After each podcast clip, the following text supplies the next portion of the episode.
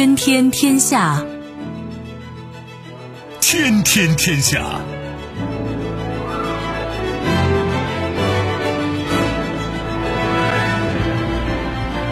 历史穿行者，新闻摆渡人。各位好，我是梦露。您正在选择收听的是《天天天下》，和我一起陪伴大家的还有本节目评论员重阳。世界纷繁复杂，新闻随时发生。今天的《天天天下》，您将听到：出尔反尔，拜登向马克龙承诺可对通胀法案进行微调，白宫则表示不会修改。欧盟谈妥，限价俄油每桶最高六十美元，美国暗喜，俄称荒谬。隆重登场，推迟近两年后，B 二幺轰炸机终于揭幕。如愿以偿，斯诺登宣誓正式成为俄罗斯公民，并获得俄罗斯护照。突如其来，拜登表示。若普京有结束俄乌冲突的意愿，愿与其会谈。再进一步，马斯克称，脑机接口半年内将开始人体实验。收听我们的节目，您可以使用收音机，也可以使用手机，欢迎使用计时客户端，也可以选择蜻蜓 FM、企鹅 FM 或者是今日头条，搜索“天天天下”，可以收听节目回放以及其他的相关内容。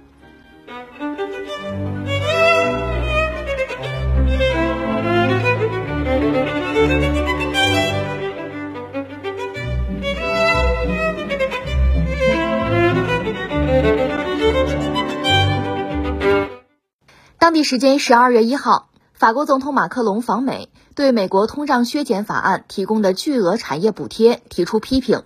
美国总统拜登对此回应称，尽管美国不会对此道歉，但可以微调该政策。不过，白宫新闻网站显示，十二月二号，白宫新闻秘书让·皮埃尔直接忽视了拜登的口头承诺。他在当天的一场新闻发布会上表示，目前拜登政府还没有推动通胀削减法案进行修改的计划。这算是昨天的继续哈。昨天我们关注马克龙访问美国啊。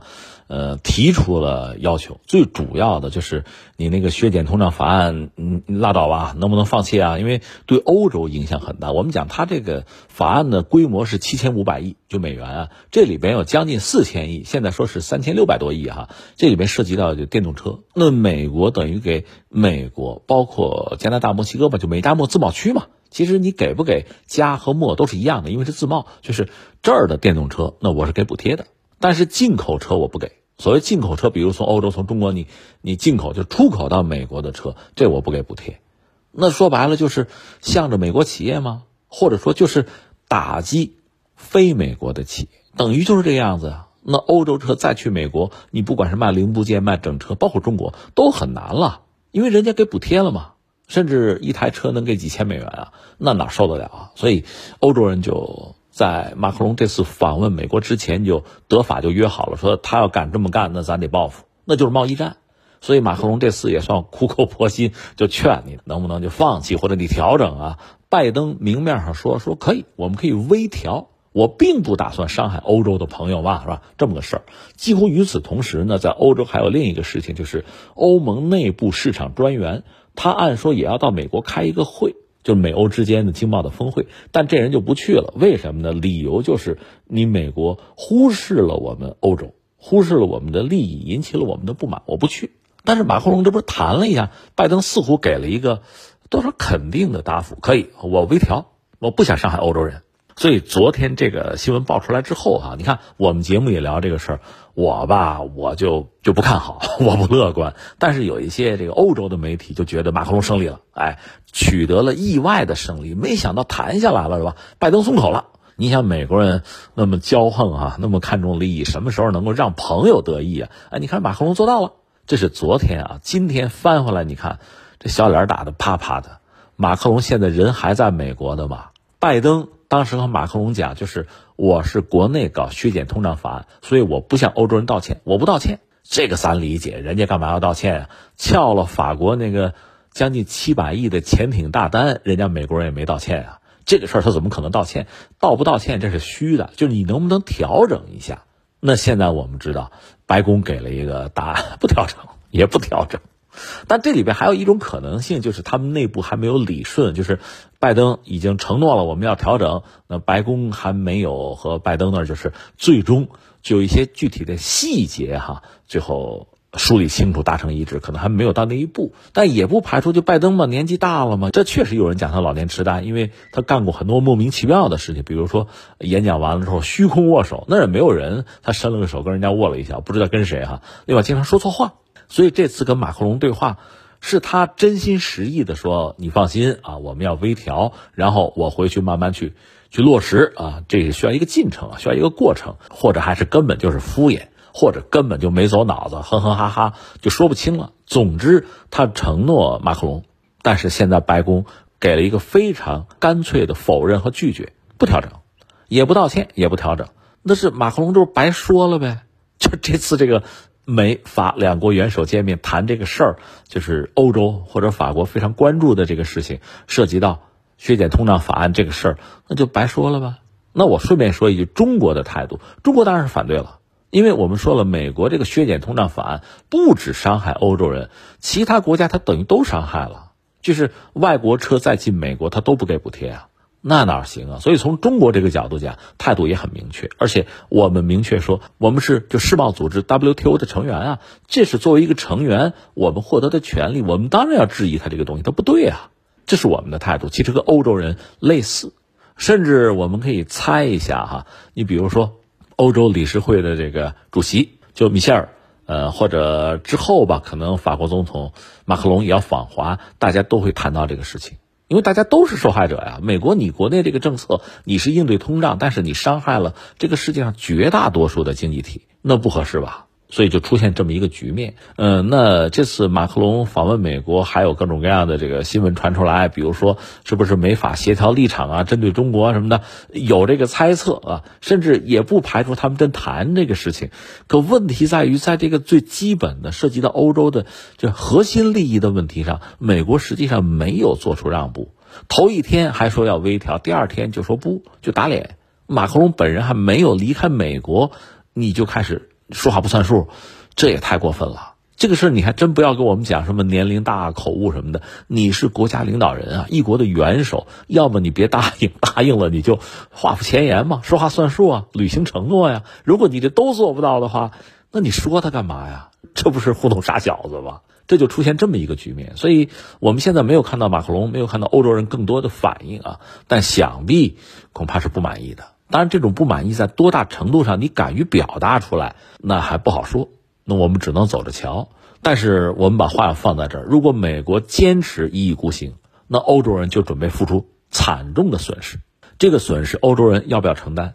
当然不是所有的欧洲人啊。呃，这里面主要是德国。德国的整车呃零部件，这都是在全球范围都是很有名的哈。至于法国，法国的整车应该是并不出口美国，但是它大量的零部件也是有美国市场的，所以他们受到甚至包括意大利，他们受到的伤害可能就比较大。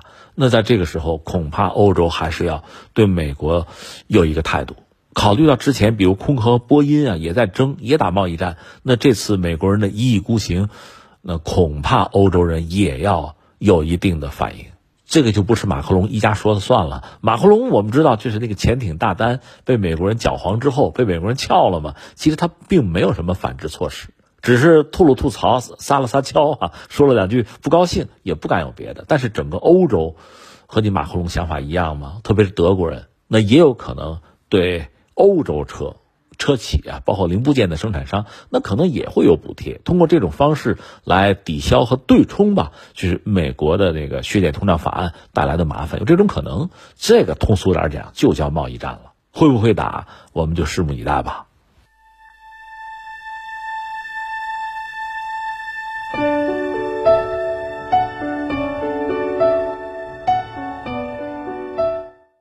西方对俄罗斯石油限价的靴子终于落地。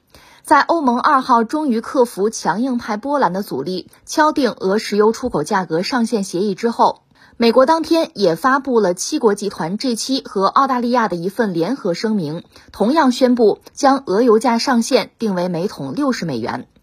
美国白宫表示，欧盟就俄油价上限达成协议，表明了欧盟反对俄罗斯军事行动的坚定决心。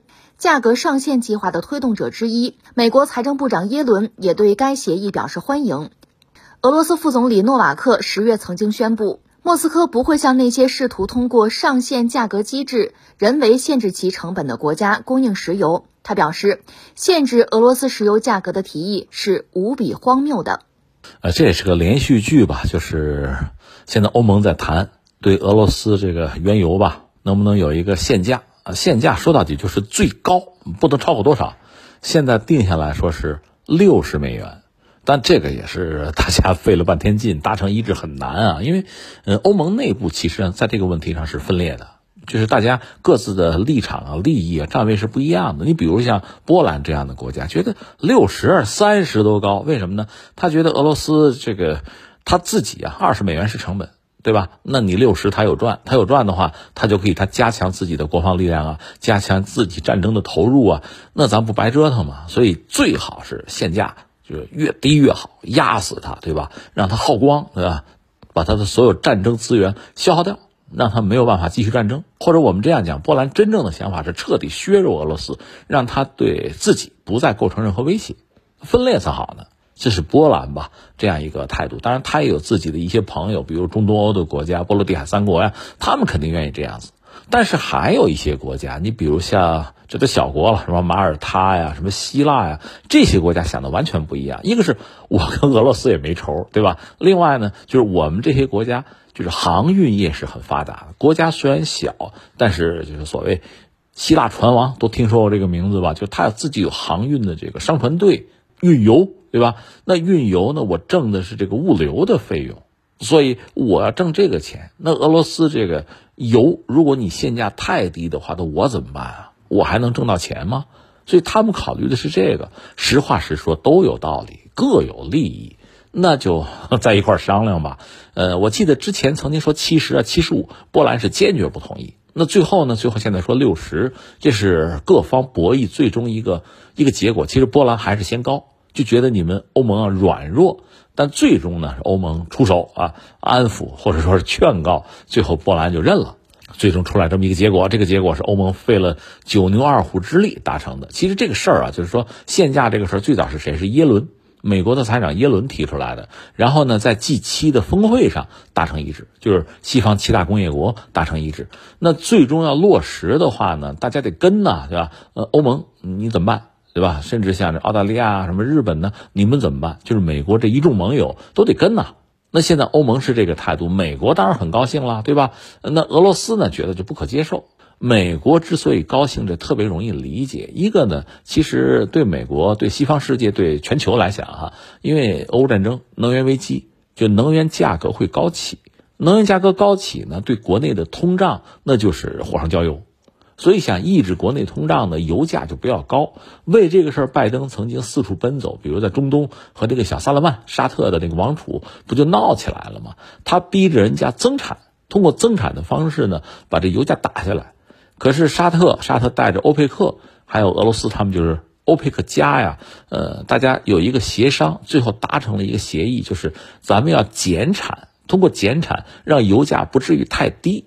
太低，我们都挣不到钱嘛，那我们怎么活呀，对吧？这是欧佩克加之前达成减产，那美国就不干嘛？那是在中期选举之前，甚至拜登把这话都撂到那儿了，说你能不能等我中期选举之后你再减产？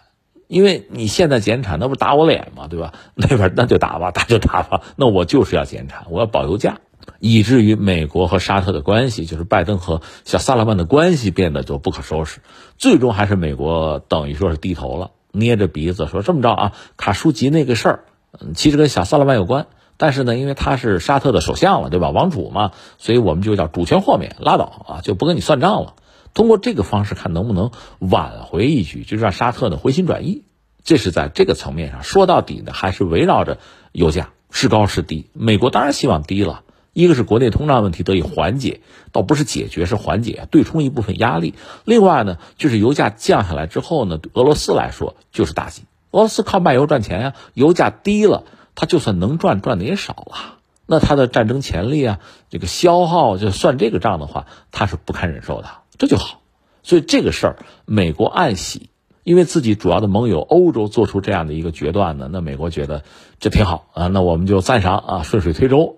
那至于俄罗斯呢，那当然就觉得受不了了。这敌人拥护的，我们就反对吗？这事对他们有利，对我就没有利了，这是一个此消彼长的过程。所以俄罗斯斥之荒谬，而且就说呢，凡是你要决定限价是吧？这些国家我就不卖油给你们了。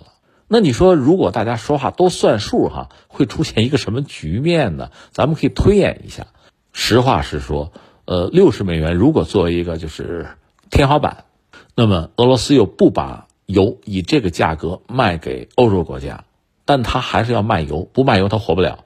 卖油多少挣点钱，那这油可以卖给谁呢？可以卖给中国或者印度这样的国家，然后。这些国家呢，再以这个中间商的身份，把俄罗斯的油再倒给欧洲，只能通过这样的方式。但是说这里边还要加价吗？按说得加呀。那走管道也好，走这个船也好，总是要花钱的呀，会出现这样一个局面。所以表面上看，我们就说大家恐怕话说的都会很硬。但是像俄罗斯这样的国家，它不卖油是不行的。如果只是卖给中印，印度现在拼命在抄底在买油哈，这个美国不管，中国呃卖油他也不管，他只是西方就是西方的盟友圈要限一个价，他只能做到这个，别人他中国呃印度他无法号令，就这么个状况，他只是通过这种方式看能不能让俄罗斯通过卖油挣钱能少一些，俄罗斯不卖油是活不了的，但另一方面欧洲人不买油同样活不了啊。而且你有一个这个限价，就是你希望通过这个手段不让俄罗斯挣或者挣更多的钱，那就中间商挣这个钱好了。市场摆在这儿，供需关系摆在那儿。我们开个玩笑，倒有一个好消息是什么呢？二零二三年，呃，欧洲、美国经济要衰退，经济衰退呢，对能源的需求可能会减少，那么就是这个压力就不那么大。但是呢，这是经济衰退带来的一个结果。如果你经济要回暖呢？对能源的需求增加呢，那就顾不了那么多了。所以现在各方的博弈啊，呃，你说结果怎么样？其实不用考虑结果，我们现在最主要看的是各方的态度是不是坚决。你这就像这双方不是开车吗？博弈吗？呃，这在西方叫谁先眨眼，这是一个游戏，两辆车对撞，是吧？相向而行，谁先眨眼谁先让道。那你要想表现出我就不让道，你把方向盘拆下来扔出窗外，让对方看到你的决心。现在双方在玩的是这样一个游戏，但最终我们不是说，其实谁也离不开谁。欧洲没有能源，他没法活；俄罗斯不卖也活不了。实际上是这么个状况，走着瞧吧。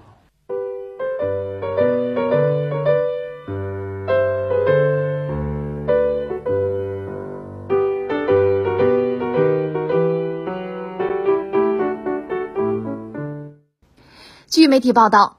当地时间十二月二号，美国空军在加州帕姆代尔工厂为其新型轰炸机 B 二幺突袭者揭幕。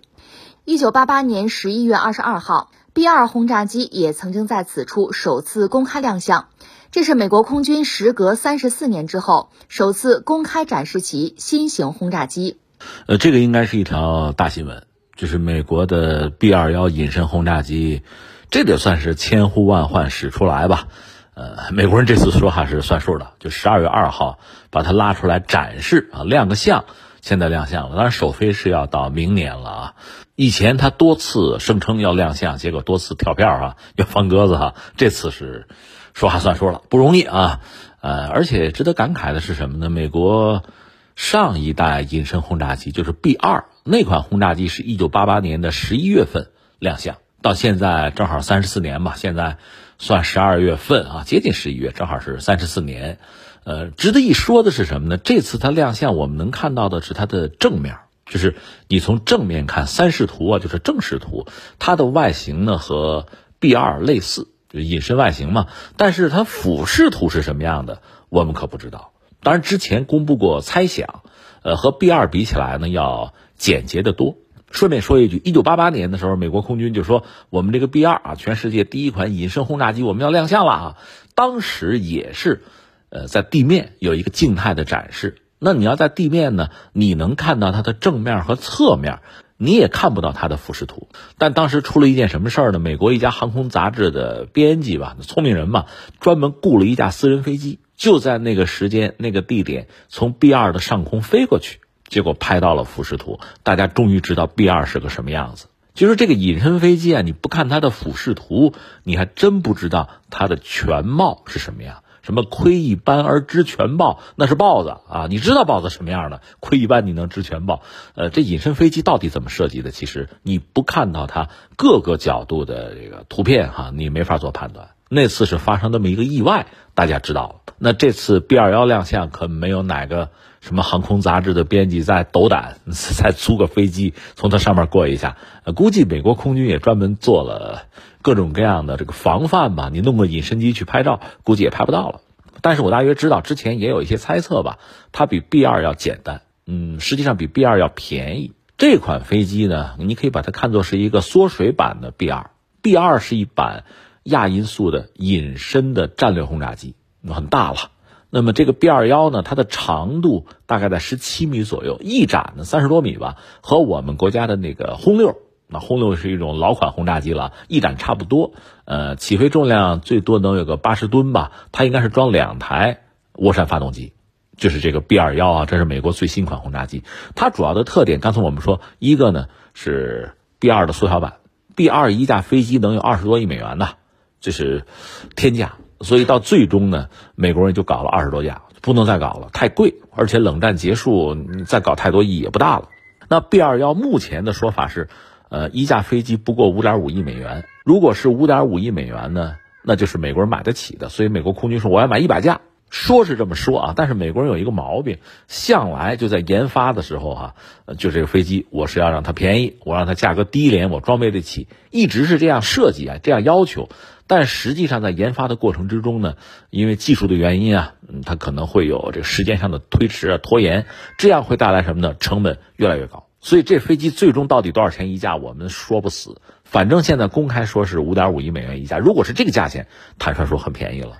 那么美国空军装备一百架是有可能的，甚至可以装备更多。但到底能不能说到做到，那是另一个问题。那既然聊到这个话题，而且这应该说是今天全球的航空业界，呃，各国的军方高度关注的一件事情，我们多扯两句吧。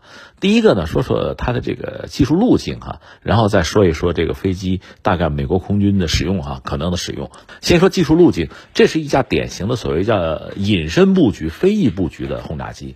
呃，实际上以人类目前的科技水平，你说最高的水平是不是飞碟呀？人类造不了飞碟。就是飞碟代表着一种更高的航空科技，它需要新的发动机、新的这个操控系统。坦率说，我们目前做不到。就是我们对飞碟的那个理解、期待啊，我们的技术现在人类技术达不到的。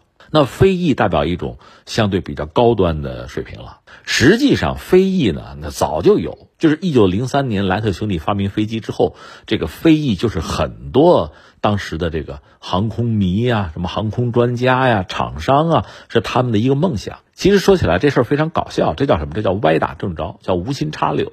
就是早期的飞机呢，它实际上有很多的弱点啊，就是它发动机的马力是不够的，功率不够。那你说我多加几个发动机，那你得耗油啊，你耗油也多呀。那你飞机做大了，装的全是油，而且你发动机多，那航程还是有限呀。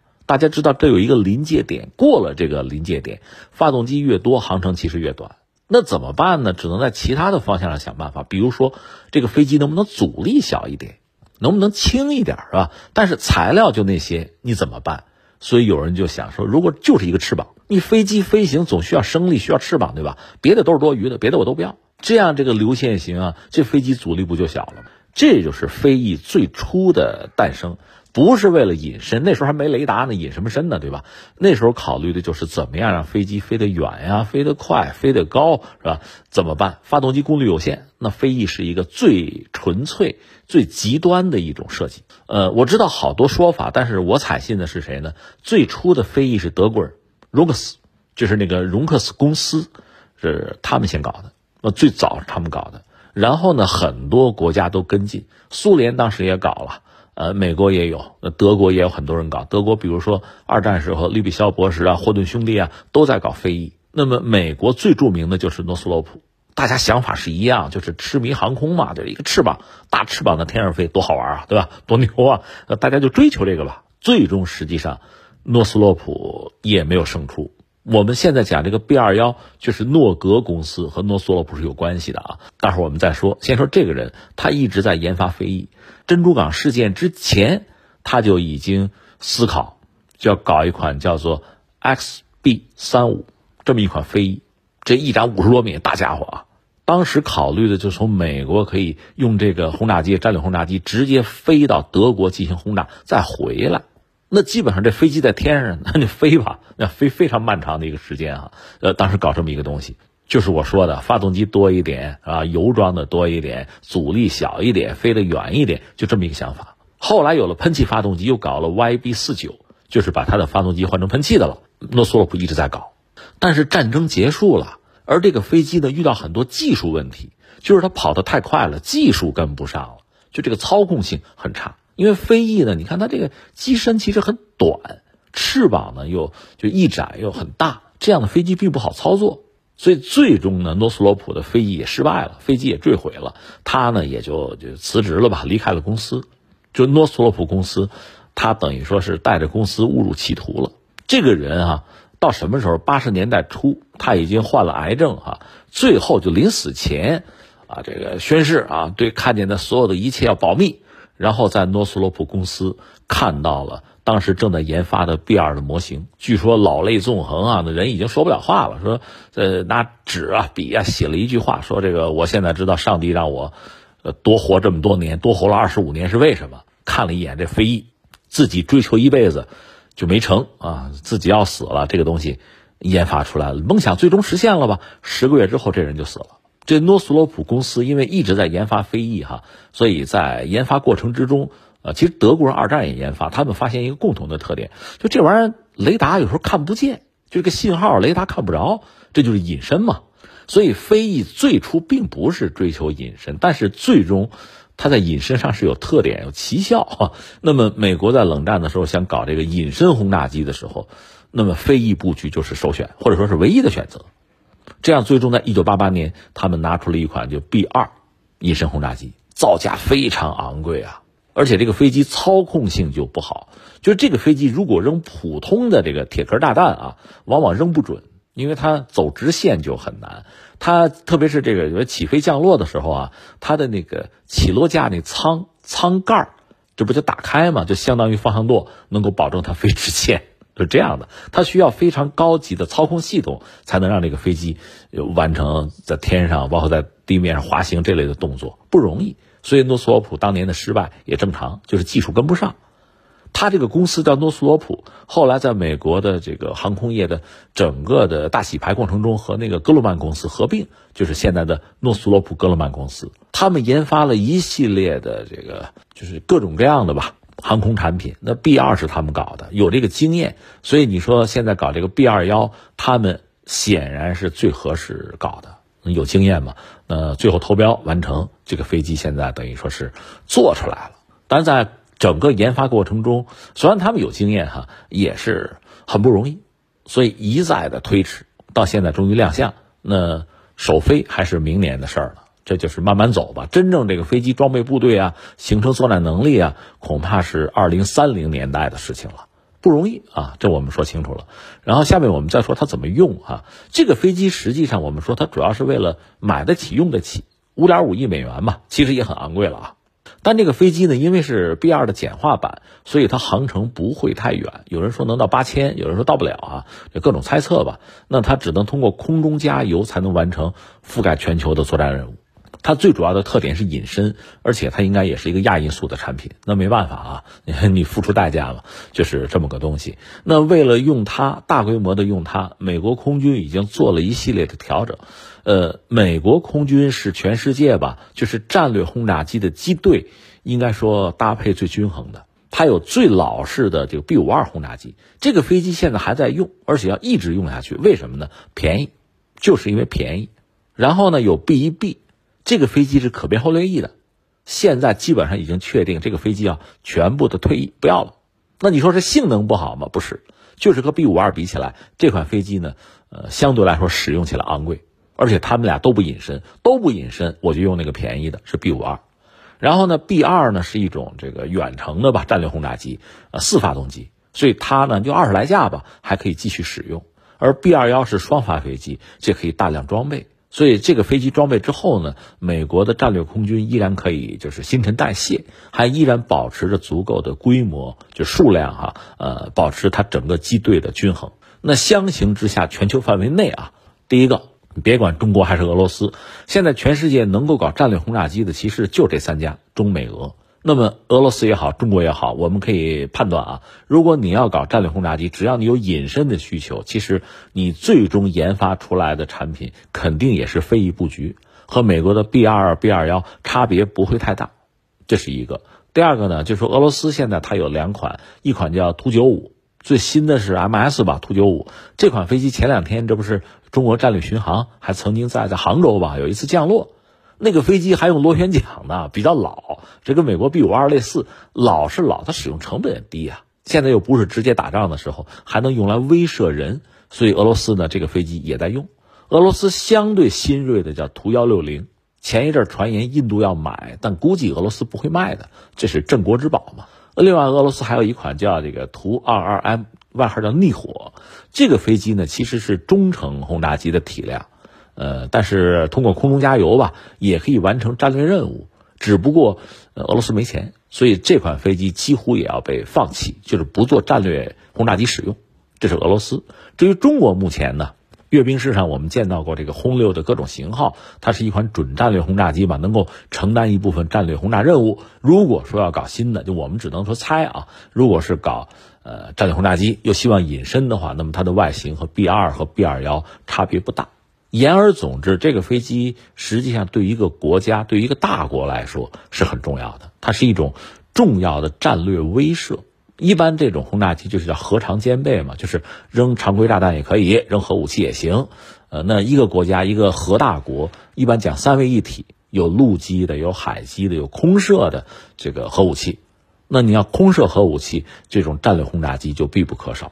而一般说来，今天这个时代哈，隐身是很重要的一个指标，就是你必须要达标的一个东西。没有这个东西，你没法对对手形成威慑。他能隐身，你不能，那怎么行？所以这个恐怕就是将来中美俄三国呃空中的战略力量需要达到的一个基本标准。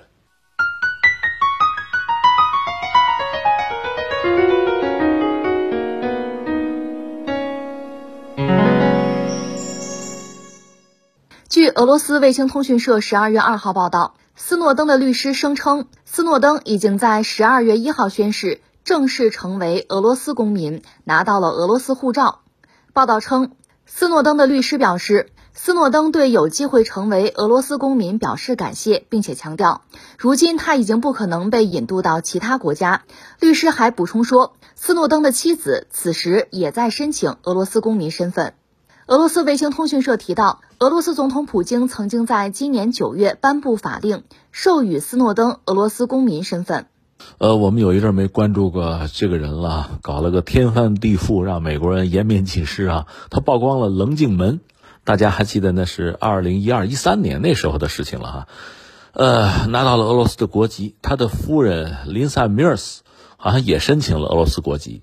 呃，好像没有拿到，应该也差不多。人家都有俩孩子，俩儿子啊。这个大儿子估计能打酱油了的话，这么个人，呃，简单说一说这事儿吧。你看他本人呢，在美国的时候是一个典型的所谓中产精英嘛。你看他那个外貌、那个相貌也是那个样子哈。他的父亲、他的外祖父都在美国的海岸警卫队服役，他外祖父做到过将军，他妈妈呢是在法院工作，他还有一个姐姐做律师。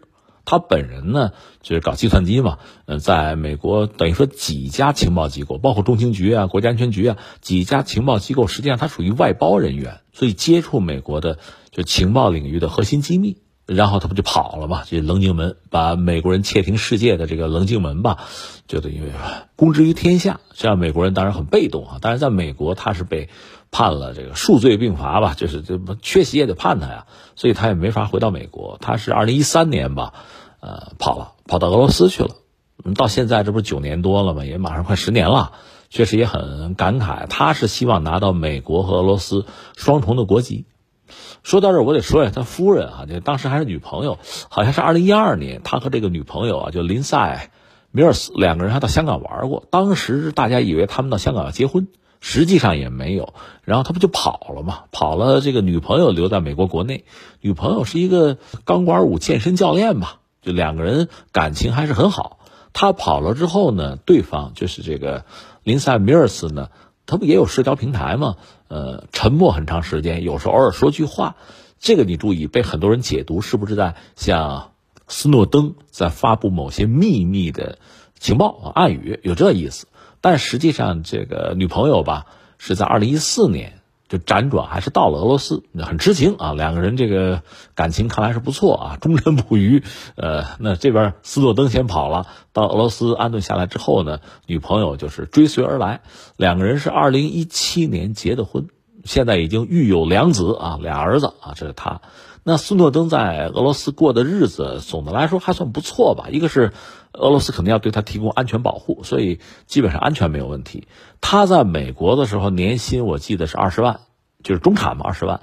那么在俄罗斯呢，他主要靠什么呢？演讲，呃，拍纪录片另外，他确实是一个自带流量网络红人吧，所以也挣不少钱。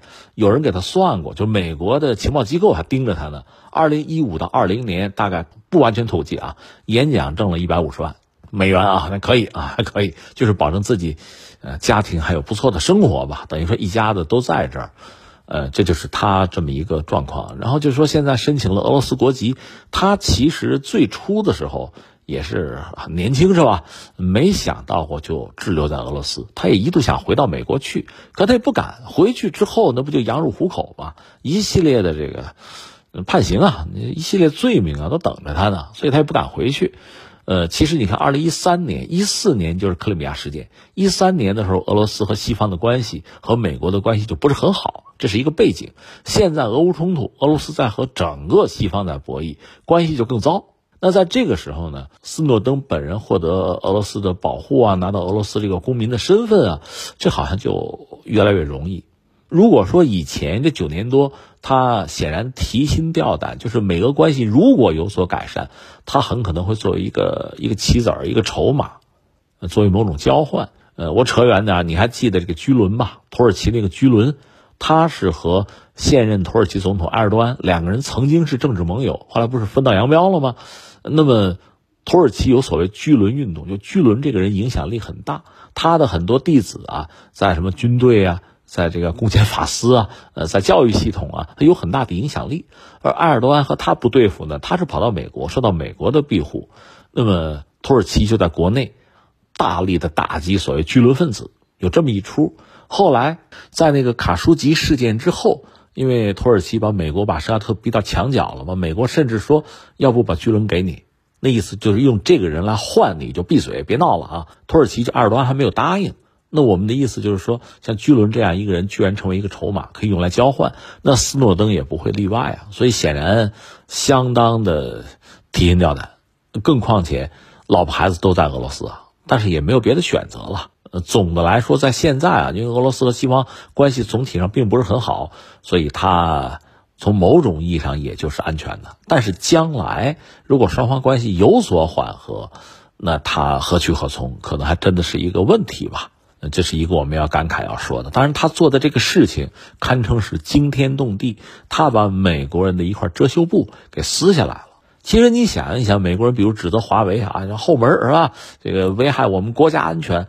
那全球范围内使用华为的人很多呀，不管说他的通信系统或者手机，那除了美国人在这嚷嚷以外，到底有多少人站出来说，来我揭露一下华为的后门坑过我啊，害过我，我要找他索赔，有吗？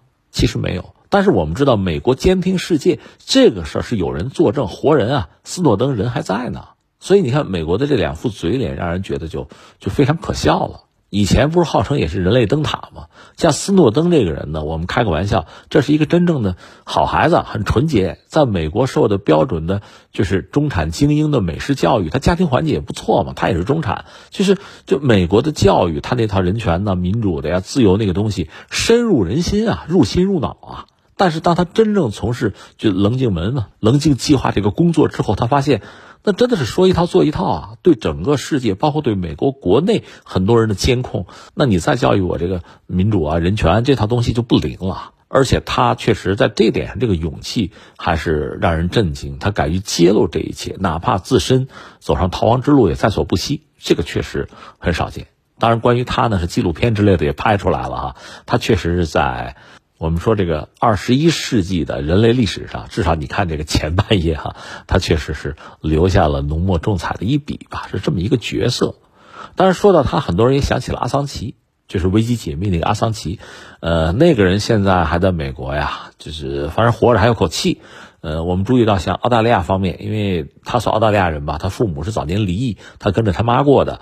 呃，他父亲还一直在为他的奔走呼号。呃，澳大利亚政府也在跟美国那儿做工作，就是哎呀，适可而止，差不多算了，别闹了啊，你不要把人逼到绝路上去。他是从英国被引渡到美国去的嘛？阿桑奇，阿桑奇的维基解密呢，实际上就是全世界主要国家什么秘密我能捅我都捅出来。从某种意义上讲，他几乎把所有国家全得罪了，而斯诺登倒还不是。他主要是对美国人、对美国人的某些机密啊、颜面啊，等于说是有一些伤害。我们加个引号，是这样讲。所以斯诺登呢，获得这种安全，就是俄罗斯对他这个庇护吧，倒也还不奇怪。而阿桑奇确实就没有这个运气了。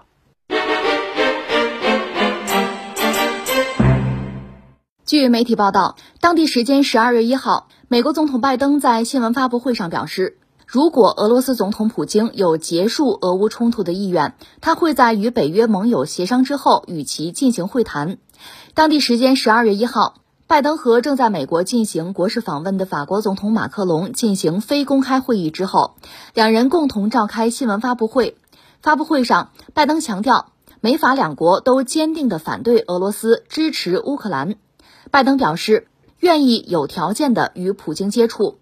如果普京考虑结束俄乌冲突，我很乐意与他坐下来，看看他有什么想法。但他还没有这样做。我们这两天一直在关注谁啊？马克龙访问美国，因为他代表法国的利益，也会代表欧洲人的利益哈，和美国去谈。我们曾经讲过，他有几个很关心的事情，最关键的就是美国那个削减通胀法案对欧洲人的影响。就是等于说对欧洲的企业的打击吧，就这个事儿能不能谈出点什么来？其实目前我们看没谈出什么，很悲观。但另一个事情呢，这个反而让人有一点意外，就是关于俄乌战争。呃，拜登等于吐口说，反正普京要是愿意停下来啊，这战争要停下来的话，可可以谈谈，就是美俄可以谈俄乌战争这个事情。这个以前其实他没有明确的表态。不过话先说到这儿，就是说。拜登说话吧，这给人一种感觉确实没谱，说了不一定算数。你比如削减通胀法案，他头一天刚跟马克龙说我可以考虑微调，那第二天白宫说没有不考虑，这标准的出尔反尔嘛，对吧？所以涉及到呃和普京谈不谈这个事儿，说普京如果说想把战争停下来，我们可以谈一谈，可以见面谈，对吧？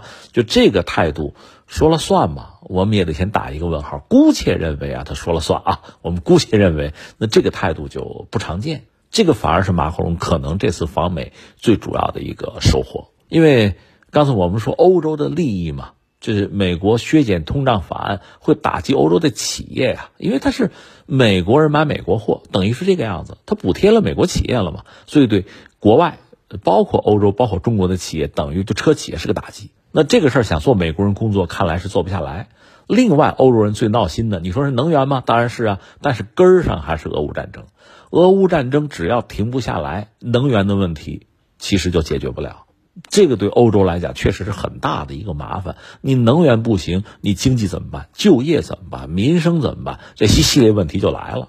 所以从欧洲人来讲呢，如果战争能停下来，当然从这个所谓政治正确的角度考虑，你可以继续骂俄罗斯。呃，甚至和他继续保持一个疏远的一个距离，这都没问题。但是你把战争先给我停下来，我实在是不堪其扰。因为战争并不简单的涉及到能源，难民也算呀。另外，这就好比一柄达摩克利斯之剑在脑袋上悬着，就在你脖子上面悬着，就是这样啊。他一旦打仗，万一战争升级呢？万一战争外溢呢？就是外溢就是说，本来战场是在乌克兰，比如说外溢到东欧国家呢，比比如波兰什么的，或者说他们参战呢？那就把整个欧洲、把北约不就拉进去了吗？大量欧洲国家都是北约成员啊！我不想打仗啊！你把我拉进去，那我太吃亏了。而且美国毕竟在北美洲，好吧，都不在欧洲，离着战场远得很。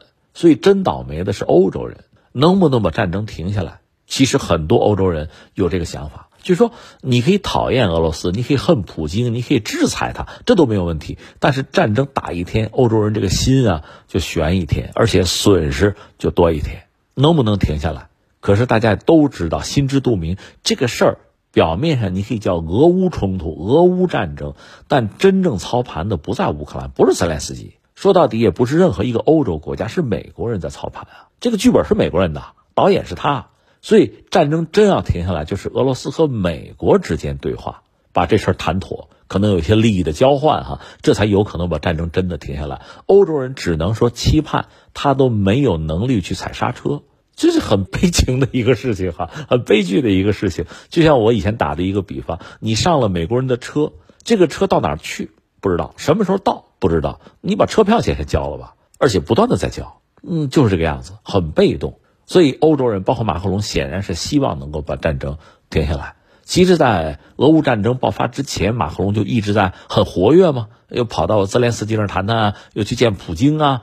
你还记得那个六米长大桌子吗？对吧？一直在做这些工作。其实，你说他这有意义吗？从他来讲，从法国人、从欧洲人来讲，其实尽己所能，不愿意打仗，或者战争打起来尽早结束，这对他们才是真正的利益所在。否则呢，损失越来越惨重啊！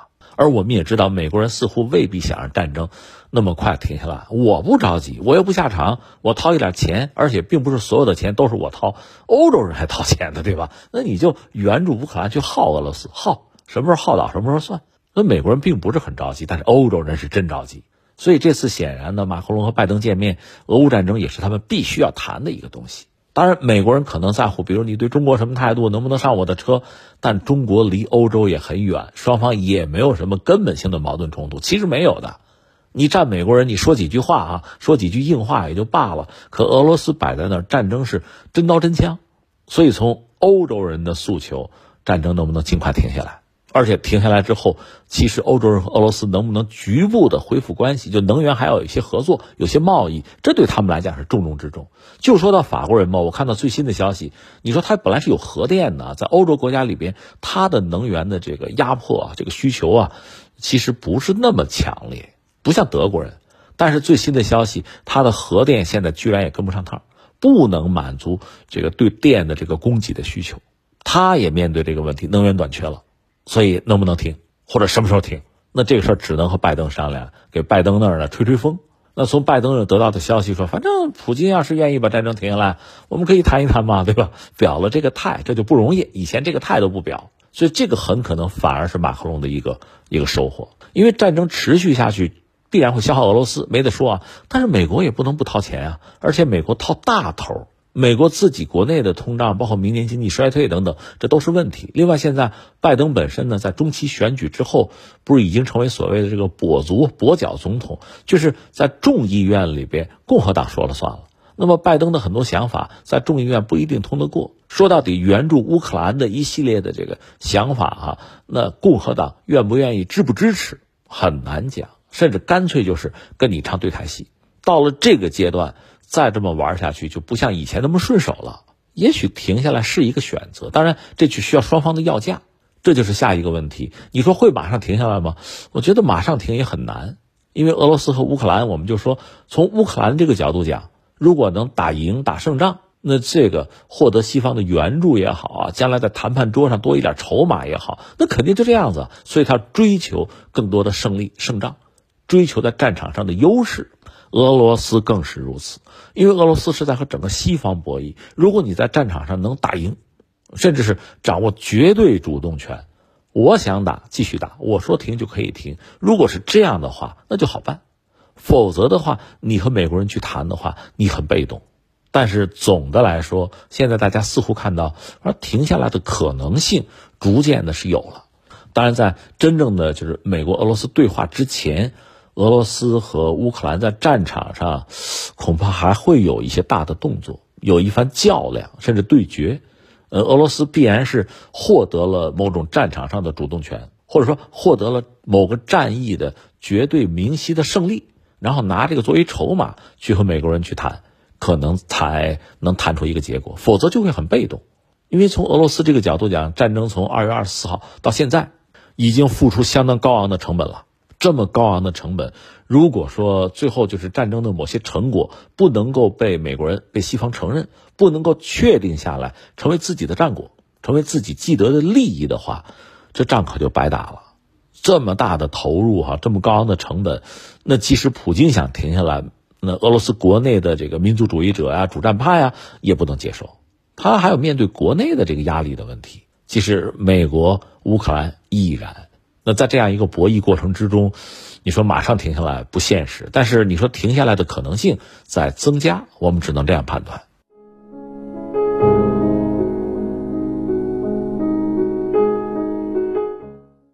当地时间十一月三十号，特斯拉 CEO 马斯克表示，自己旗下的脑机接口公司 Neuralink 已将大部分所需资料提供给美国食品和药品管理局。计划在半年内开始将脑机接口芯片植入人体的临床实验。在 Neuralink 三十号的展示会上，马斯克表示，脑机接口短期内可帮助患有渐冻症的病人通过意念与外界沟通。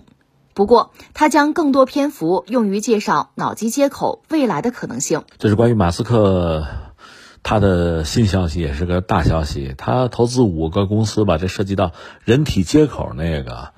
叫做 New Link 吧，那个公司再有半年，就六个月就要搞人体试验了，这当然是个大事儿哈。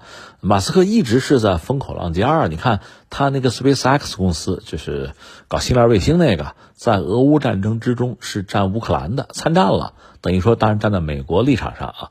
另外，在美国国内政治这个层面，他似乎又是占共和党。那和民主党就作对，和拜登就作对吗？就这么一个角色，呃，而且顺便说一句，他等于说四百四十亿已经把推特买下了啊，这也算捅了马蜂窝。最近我看最新的消息，欧盟对马斯克还盯着呢，因为欧盟我们知道在什么涉及到个人隐私方面啊，呃，涉及到就是这个互联网巨头啊，在这儿他们一直憋着股劲儿，因为欧盟在这个领域啊，就是半导体 IT 这个领域，它没有太像样的公司。他没有话语权，那怎么着？那我制定规则呀，对吧？我约束你啊，通过这个方式，我也可以给你来几个回合嘛。那既然以前我关注推特，你马斯克把推特买了，那我就盯着你吧，我就跟你杠吧，就成了这样子。是欧盟啊，放在一边。这次呢，我们注意到这涉及到这个人脑接口这个事儿了。这是那个 New Link 公司，我还关注了一下。前不久他们有新闻发布会，马斯克也去了啊。呃，因为我们其实算是外行，外行只是看看热闹，但他展现出的一些东西还是让人很惊异。嗯，比如说他们这个公司，就马斯克他们搞的这个芯片，这个芯片上一万六千个触点啊，他们有这个芯片之后，他们等于在两个方向上已经有了突飞猛进。一个是什么呢？让盲人可以看到东西。他盲人看到东西是这个意思吧？就是他们是拿了一只猴子做实验，科学家们研究嘛，就是人的眼睛对应大脑内部的某个区域，比如左眼对应这个右脑的某个区域，那右眼对应左脑的某个区域。那你作为盲人嘛，就视网膜啊，就是眼睛这块不行，但是大脑内部那个区域是在的。你比如拿个 iPhone 手机，呃，等于说通过就这个芯片的方式吧，这不有大量触点吗？呃，等于说机。和人脑可以互动，通过这种方式刺激大脑里面某个区域的兴奋点，那最终带来的结果就是盲人可以看到东西了。还有一个是让瘫痪的人能行走。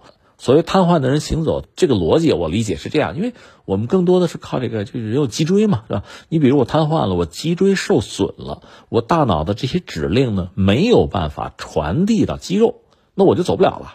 因为原来这个电缆断了嘛，就是脊椎断了嘛，那我可不可以这样？就是大脑呢发出信号，然后我用芯片呢来解码，就大脑想的是什么，芯片来解码，解码之后呢，然后你就是用一个电缆嘛，不用脊椎嘛，把这个信号再传递到肌肉，我再重新编码嘛，传递肌肉，刺激肌肉去运动就好了吧？另辟蹊径哈，呃，他们拿的是猪。猪的一个后腿儿吧，通过这种方式来来控制，那猪能把后腿抬起来。他做到这一步了，但是我们说了，那个是用猴，就是盲人那个。那么涉及到瘫痪这个事情，用的是猪。呃，这个试验很必要，但最终这些技术还是要服务于人。所以你说进行人体的试验，恐怕这个是必然要经历的一个一个过程吧。你绕不过去不能省，因为这是最终的目标嘛。呃，我们目前看到的是这个。至于你说这个涉及到这个大脑的这个接口啊，是不是可以插个 U 盘是吧？或者把头脑里人的思想进行下载或者上载？那恐怕就是是一直以来的梦想。那个我理解更多的在在人身上实验，而不能在其他动物身上，因为人这种相对高级的思想思维啊，你上载下载啊，这个你用其他的低等动物是没有办法模拟的。存在这个问题吧，所以人体实验是绕不过去的。当然，我们也知道下面遇到的问题，那就是比如伦理的问题和技术啊如何进一步的去进步哈这些问题。那么技术的进步能不能让伦理问题变得相对更容易通过？另外，在技术进步面前呢，我们传统的一些伦理啊、一些观念有没有可能有一些调整，哪怕是微调，有一些修正，最终呢实现某种共赢吧，就是技术也能进步。那人类在这个过程中呢，我们很多认知也得到推进，有没有这种可能？呃，一种双赢的可能有没有？还是因为传统的观念过于强大？呃，要么就遏制这个新的技术的进步，要么就逼迫它转向，这也是一种可能性。但是马斯克这个人，我们看他这个个性，确实天不怕地不怕，他打破各种禁忌哈，呃，打破各种规则，他一直在做这样的事情，所以恐怕我们就说，一个是人体的试验。当然，他也许会在美国来做。如果有些法律法规有这种约束和禁止的话，他也许在其他的方面去选择突破，或者在其他的国家，这种可能性我想都是有的。但总的来说，技术发展到这一步，你要想禁止它、阻断它，难度是很大的。好，以上就是今天节目的全部内容。我是梦露，感谢收听，明天再见。